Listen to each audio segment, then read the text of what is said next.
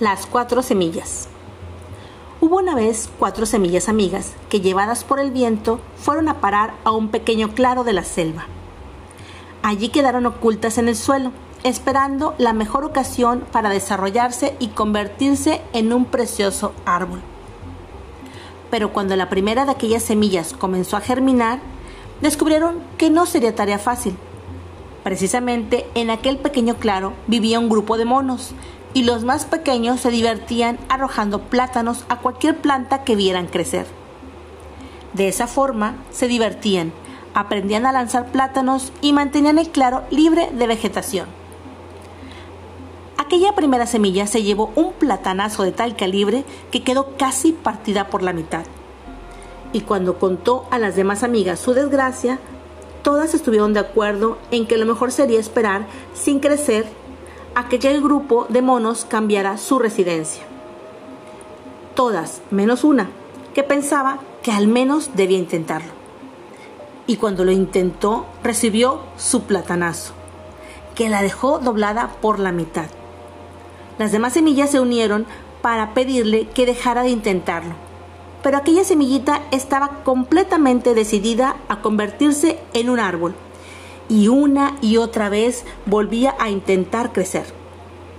Con cada nueva ocasión, los pequeños monos pudieron ajustar un poco más su puntería gracias a nuestra pequeña plantita, que volvía a quedar doblada. Pero la semillita no se rindió. Con cada nuevo platanazo lo intentaba con más fuerza, a pesar de que sus compañeras le suplicaban que dejase de hacerlo y esperase a que no hubiera peligro. Y así, durante días, semanas y meses, la plantita sufrió el ataque de los monos que trataban de parar su crecimiento, doblándola siempre por la mitad. Solo algunos días conseguía evitar todos los plátanos, pero al día siguiente algún otro mono acertaba y todo volvía a empezar. Hasta que un día no se dobló.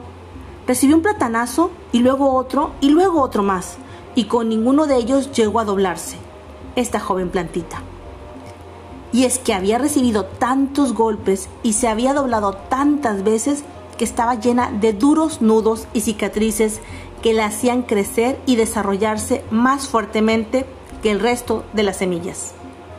Así, su fino tronco se fue haciendo más grueso y resistente, hasta superar el impacto de un plátano. Y para entonces era ya tan fuerte que los pequeños monos no pudieron tampoco arrancar la plantita con las manos y allí continuó creciendo, creciendo y creciendo. Y gracias a la extraordinaria fuerza de su tronco, pudo seguir superando todas las dificultades hasta convertirse en el más majestuoso árbol de la selva. Mientras, sus compañeras seguían ocultas en el suelo y seguían como siempre, esperando que aquellos terroríficos monos abandonaran el lugar, sin saber que precisamente esos monos eran los únicos capaces de fortalecer sus troncos a base de platanazos, para prepararlos para todos los problemas que encontrarían durante su crecimiento. Dime, ¿y tú cuál tipo de semilla eres?